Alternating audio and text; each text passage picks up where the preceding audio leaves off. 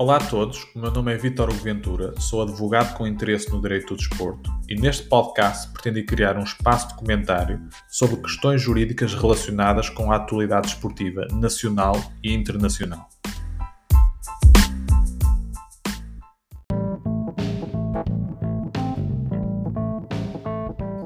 O presente episódio tem como pano de fundo os comentários feitos no programa Liga de Ouro ao alegado interesse do Sport Lisboa e Benfica no atleta João Mário.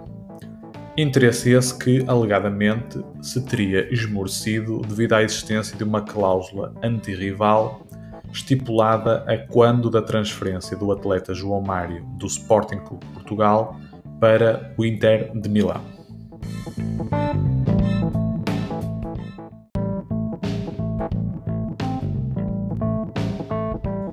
Vez que foram feitas várias afirmações sobre a legalidade das cláusulas antirrivais por parte dos comentadores que compõem o painel do programa, que não são juristas, achei que seria interessante comentar as afirmações que foram feitas, justamente no sentido do esclarecimento pedagógico do grande público em relação a esta matéria.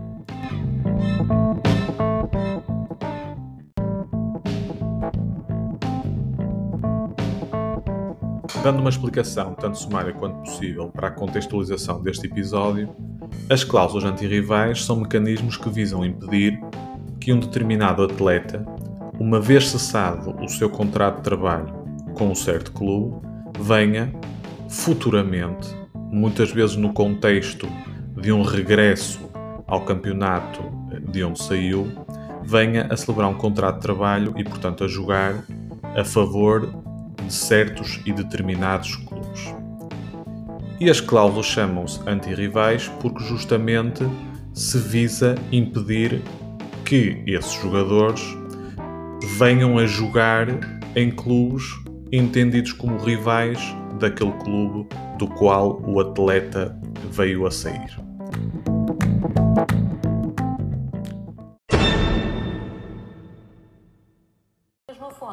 Benfica ter-se aproximado do valor pedido pelo Inter, entre 7 e 8 milhões de euros. Recordo que o Sporting não foi além dos 4 milhões, mais objetivos. João Mário tinha uma cláusula anti-rivais no valor de 30 milhões de euros. No entanto, não é claro até quando vigora e algumas fontes garantem que termina este verão. A confirmar-se, o Benfica pode contratar João Mário sem que o Sporting receba qualquer indenização. Otávio Lopes, há esta dúvida sobre a tal cláusula, se existe, se ainda está em vigor e se é legal. Ora bem, isso da legalidade discute-se depois. Há, há, quem defenda, há muitos juristas que defendem que as decisões são todas ilegais. O que é certo é que até agora, que até agora talvez o Manel se lembre, mas eu não me lembro. Não me lembro de nenhuma cláusula deste tipo que tenha chegado a tribunal e que desse confusão. Nenhuma chegou a tribunal. Isto quer dizer que há um pacto, um pacto entre, entre os clubes para respeitar este tipo de cláusulas. Bem, em primeiro lugar é feito aqui um paralelismo um pouco off-topic com as cláusulas de rescisão, afirmando-se que as cláusulas de rescisão têm sido consideradas por muitos juristas como sendo ilegais. É verdade que anteriormente chegou a ser discutida a validade das cláusulas de rescisão. Ao abrigo da Lei 28-98, alguns juristas, mas não muitos juristas, questionavam a validade destas cláusulas. No fundo, o argumento era: à luz da Lei 28-98, em caso de cessação ilícita do contrato de trabalho, a parte que a tivesse promovido teria de indemnizar a contraparte pelo valor ou até ao valor das remunerações vincendas, isto é, das remunerações ou salários, se quisermos, que o trabalhador atleta receberia hipoteticamente até ao final do contrato, até ao final do termo. E, portanto, a partir do momento em que a lei fixava um teto máximo para a indemnização, não faria sentido atribuir às partes a faculdade de, portanto, convencionalmente, eh, fixarem uma indemnização superior àquela que resultaria eh, da lei. Eh, portanto, as normas seriam imperativas, estamos a falar do regime de cessação do contrato de trabalho, a estipulação seria menos favorável, como é fácil de ver, para o praticante esportivo, e, portanto, eh, as cláusulas de rescisão seriam nulas à luz da Lei 28-98. Acontece que esta doutrina e esta opinião não era defendida por muitos juristas. Muito pelo contrário, até se pode dizer que ela era representativa da doutrina minoritária. A doutrina maioritária defendia exatamente o oposto, defendia a validade das cláusulas de rescisão com argumentos teóricos que não importará aqui agora desenvolver. Mas a afirmação que é feita no programa é tanto menos rigorosa se nós pensarmos que o legislador, em 2017, resolveu claramente esta questão. Porque o legislador, em 2017, com a aprovação da Lei 54 de 2017, que veio revogar a Lei 28-98, veio prever justamente a hipótese de as partes convencionarem uma cláusula de rescisão. E, portanto, agora parece claro aos olhos de todos os juristas que as cláusulas de rescisão são perfeitamente lícitas. E, portanto, não é rigoroso dizer-se que muitos juristas consideram as cláusulas de rescisão ilegais, quando, na verdade, penso eu, daquilo que estudo, eh, nenhum jurista hoje em dia eh, defende a ilicitude das cláusulas de rescisão. Quanto muito o que se pode discutir é a licitude do valor que por vezes é fixado nas cláusulas, porque o que nós constatamos muitas vezes é que os valores fixados são realmente abusivos. Mas para essas situações, a lei já prevê um mecanismo de redução do valor, justamente nas situações em que esse valor se vem a revelar eh, abusivo. Mas o que está em causa aí é o valor eventualmente ser abusivo. Portanto, a própria cláusula em si, portanto, a ideia de uma cláusula de rescisão não é ilícita à luz do regime atual. Manuel, se o Benfica quisesse mesmo João Mário, se fosse identificado como alvo prioritário, poderia arriscar eh, nesta questão porque não é claro sobre a legalidade destas cláusulas. Há quem defenda que não são legais, porque no fundo estão a impedir uh, os direitos dos trabalhadores, no caso dos jogadores. Uh... Fechado o parênteses sobre as cláusulas de rescisão, importa agora avaliar se as cláusulas antirrivais podem ser consideradas válidas à luz da Lei 54 de 2017. Portanto, do diploma que regula o contrato de trabalho do praticante esportivo. A questão coloca-se em face do artigo 19, número 1 deste diploma legal, nos termos do qual eh, são nulas as cláusulas inseridas em contrato de trabalho esportivo, visando condicionar ou limitar a liberdade de trabalho do praticante esportivo após o termo do vínculo contratual. Bem, não andará muito longe da verdade a afirmação de que esta norma é eh, certamente uma das normas mais importantes na economia de todo o regime. Isto porque eh, há um valor ou um interesse que no setor desportivo merece uma tutela acrescida, que é a liberdade pós-contratual do praticante esportivo. E isto é assim porque, ao contrário do que acontece com a generalidade dos trabalhadores, o praticante esportivo está impossibilitado de denunciar o contrato durante a sua vigência. Portanto, o trabalhador comum pode a todo tempo desvincular-se de forma livre e essa faculdade não está disponível para o praticante esportivo. Abstraindo da hipótese da resolução com justa causa, o praticante esportivo tem apenas, fundamentalmente, dois mecanismos jurídicos para conseguir a cessação do contrato.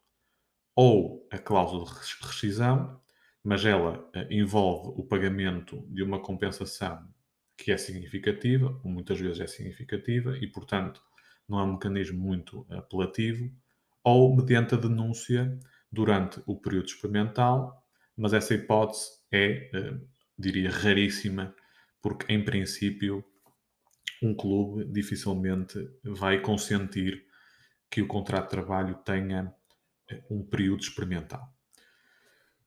Ora, aqui chegados, uma vez que durante a vigência do contrato o praticante esportivo eh, está sujeito a uma vinculação particularmente onerosa ou qualificada, porque, como dissemos, ehm, ele está proibido de denunciar o contrato, não tendo uma faculdade que assiste a qualquer trabalhador, a liberdade pós-contratual surge aqui como um valor que, na generalidade dos contratos, porventura não tem.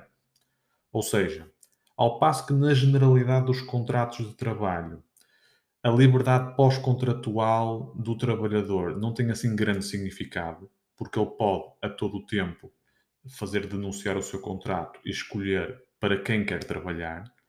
Isso não se passa no âmbito desportivo, porque, como acabamos eh, de ver e de explicar, durante a vigência do contrato existe essa inibição à cessação do contrato de forma livre.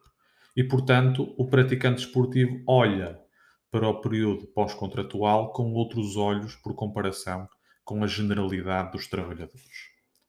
Dito de outra forma, a liberdade pós-contratual no âmbito esportivo surge como uma espécie de contrapeso ou surge para contrabalançar a falta de liberdade que o praticante esportivo tem durante a vigência do contrato. E, portanto, por causa disto mesmo, esta liberdade pós-contratual do desportista merece, segundo se acredita, eh, uma, uma tutela acrescida. E é justamente com este espírito que surge esta norma do artigo 19, número 1 da Lei 54 de 2017, que de resto vem numa linha de continuidade com os regimes anteriores, que também dispunham de normas eh, com um alcance e até com um texto eh, semelhante, para não dizer mesmo igual, Portanto, esta norma visa justamente fulminar com a nulidade qualquer pacto ou instrumento negocial que vise condicionar ou limitar a liberdade pós-contratual do praticante esportivo.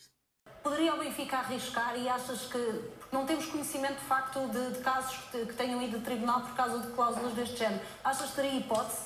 Isto, atenção, uma coisa são as cláusulas, outras coisas são as cláusulas das cláusulas, porque isto já não é uma cláusula de, de saída, isto já é uma cláusula segunda, antirrival, antirrival. a chamada cláusula antirrival, que eh, parece bem mais difícil de sustentar em tribunal e eh, Todos, só o Sporting é que fez essas, esse oh, tipo de cláusulas oh, oh, Manel, Praticamente todos os clubes têm isto. Todos os clubes grandes têm Creio isto. que não. não oh, uma Manel. coisa é teres uma, uma, uma, uma, eventualmente até um direito de preferência se ele quiser voltar a Portugal. Não, estamos a falar das cláusulas antigas. Eu sei, eu sei.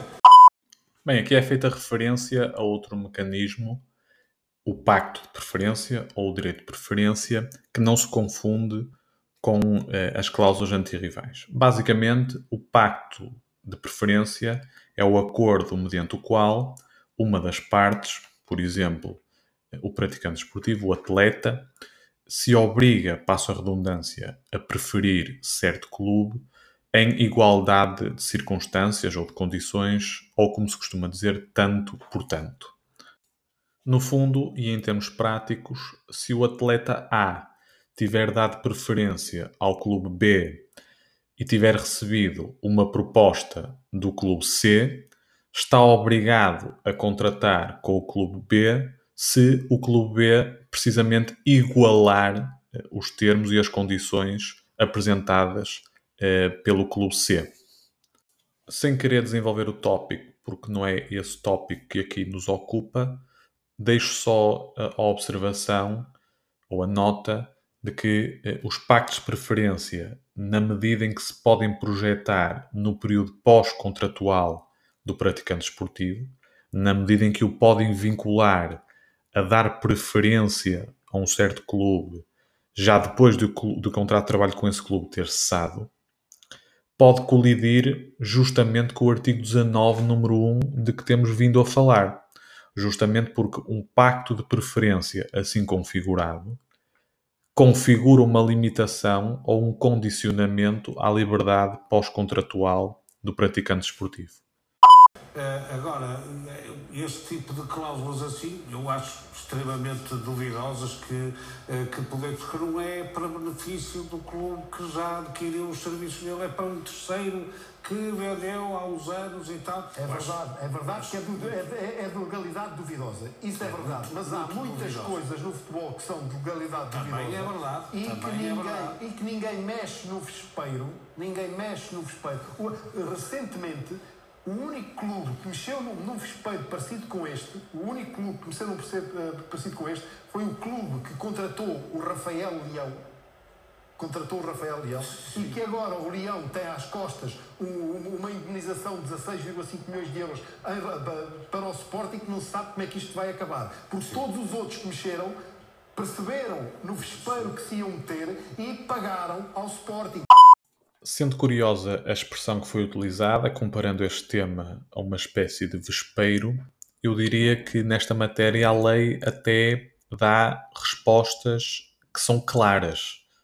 O problema estará mais em profundidade na forma como, em geral, eh, os operadores desportivos, aqui entendidos amplamente, encaram aquilo que um autor francês já chamou, utilizando uma gíria desportiva, a pressão alta da legalidade.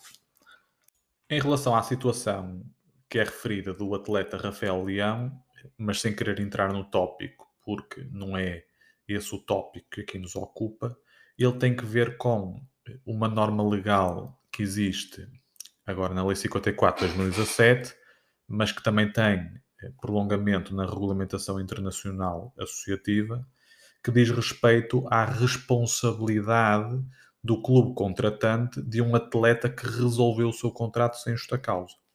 No fundo, a ideia é quando eh, um trabalhador desportivo, portanto um atleta, faz cessar o seu contrato unilateralmente e sem justa causa, presume-se que a nova entidade empregadora desportiva interveio direta ou indiretamente na cessação contratual, portanto sem justa causa. E também eh, essa entidade não só o atleta é responsável perante o clube eh, do ponto de vista indenizatório, como a título solidário, justamente esse clube que contratou o atleta será também ou poderá ser responsabilizado. Agora, deixa-me dizer, eu não vou perder tempo com isto. Do meu ponto de vista, uh, uh, estas, estas cláusulas antirrivais são absolutamente inconstitucionais. E, portanto, não há, a, Constituição estabelece o direito ao, o direito ao trabalho e, portanto, não pode ser condicionado desta forma. Ponto. E, portanto, não tenho a mínima dúvida. Uh, e veremos o que é que o futuro, porventura, nos reserva relativamente a esta matéria. Finalmente, em relação a este comentário do Dr. João Malheiro, eu penso que a questão está mal colocada. Não é um problema de constitucionalidade. As cláusulas antirrivais são pura e simplesmente ilegais. Portanto, como, como acabamos de ver, eh, elas são ilegais porque colidem com o artigo 19, número 1 da Lei 54 de 2017.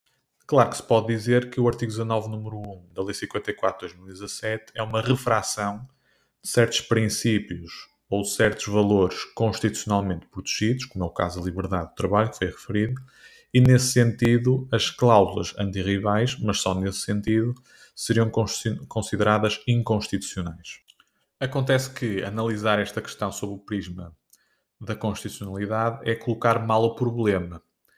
Desde logo porque, de um ponto de vista técnico-jurídico, não é muito rigoroso eh, julgar-se uma cláusula contratual como sendo inconstitucionalidade, porque falta às cláusulas contratuais eh, o elemento da imediação em relação à Constituição. Portanto, na pureza dos princípios, uma cláusula contratual não é propriamente inconstitucional. Mas depois, em segundo lugar, a questão está mal colocada porque o problema pode resolver-se por referência à lei. Portanto, não é necessário subir o degrau eh, em direção à Constituição.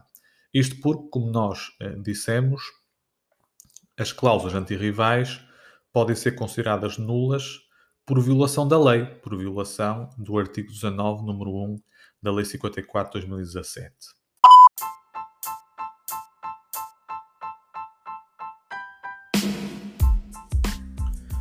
E assim chega ao fim este episódio, esperando que tenham gostado. Se tiverem interesse em aprofundar estas matérias, aproveito esta oportunidade para referir que sou autor do livro O Regime do Contrato de Trabalho do Praticante Esportivo, onde são abordados estes e outros temas. Deixo o link na descrição.